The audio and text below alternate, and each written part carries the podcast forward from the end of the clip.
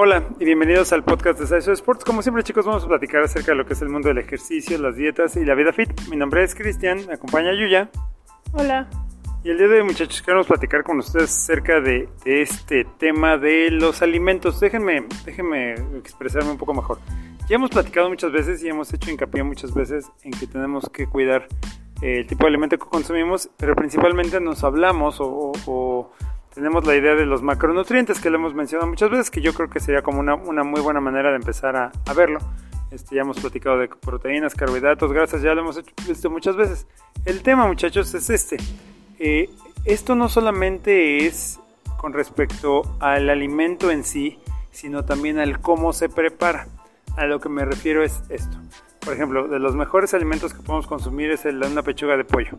Pero si tú agarras una pechuga de pollo y la empanizas y la metes ahogada en aceite a freír, la sacas y te la comes, los macros de esa proteína que te estás comiendo ya cambiaron. Ya tiene muchos más carbohidratos y muchas más grasas de las que tendría ordinariamente si simplemente la hubieras preparado asada en una en una en un sartén con una gotita de aceite o inclusive sin nada de aceite si tienes un sartén de esos que no se pegan. Entonces, a eso es a lo que me refiero con el cómo preparamos los alimentos. Muchas veces nosotros pensamos que estamos comiendo cosas muy sanas, o en teoría son cosas muy sanas, pero en, el momento de prepararlos de cierta manera pues pueden perder esa cualidad.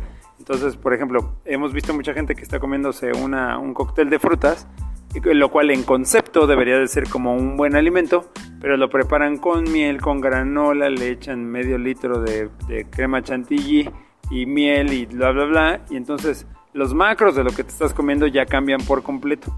Deja de, deja de ser un alimento como súper sano, como era ordinariamente con, tus, con la, fruta sola, digamos, y se convierte en otra cosa que ya tiene muchos más carbohidratos, muchas más grasas, muchos más azúcares de lo que ordinariamente tendría.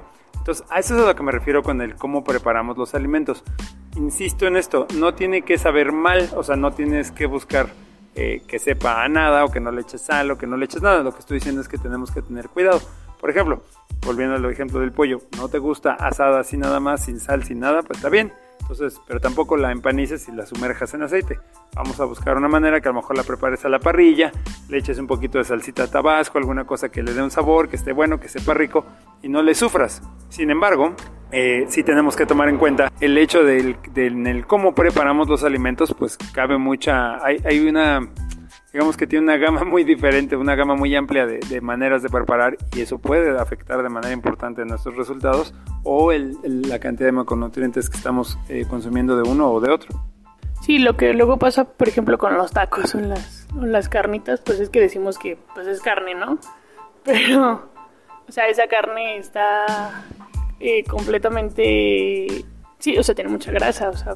Eh, y no está mal si te lo comes de vez en cuando, pero si crees que eso es tu proteína principal de todos los días, pues puede ser una de las razones por las cuales eh, no, no, veamos eh, algunos, algunos cambios. Creo que es difícil porque, o sea, las cosas así solas, por ejemplo, el pollo así solo sabe horrible, o sea, así nada más lo, lo así como a la plancha, yo supongo que sabe horrible o te lo puedes comer un día, ¿no? Pero todos los días pues sí, has de estar como sin sabor. Entonces creo que a lo mejor hay otras maneras de, de prepararlo, ¿no? Sin afectar tanto eh, su composición o eso. O sea, no creo que a fuerza te lo tengas que comer casi a la plancha o las verduras eh, al vapor para que eh, aproveches todos sus nutrientes y esas cosas. Creo que podemos como buscar otras alternativas.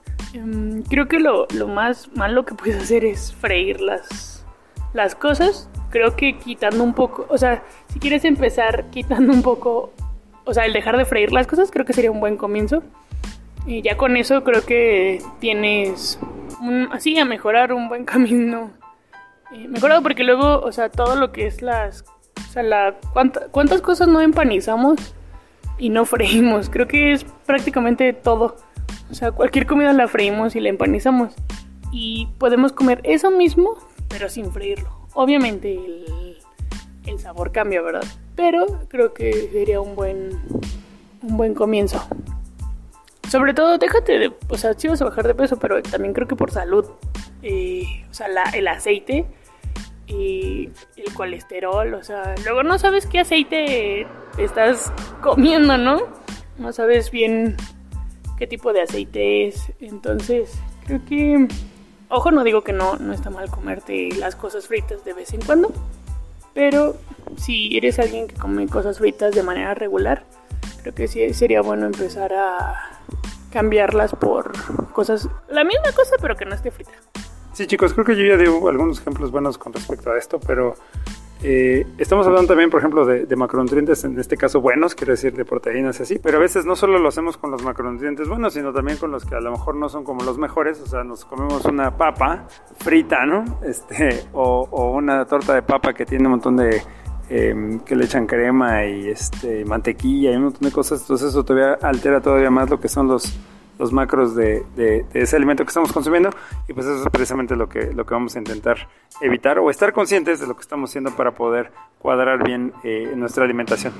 Pero bueno chicos, pues como siempre esperamos que todo esto les pueda ayudar a conseguir sus objetivos más rápidamente. Muchas gracias y continuemos mejorando a México una repetición a la vez. Hasta luego.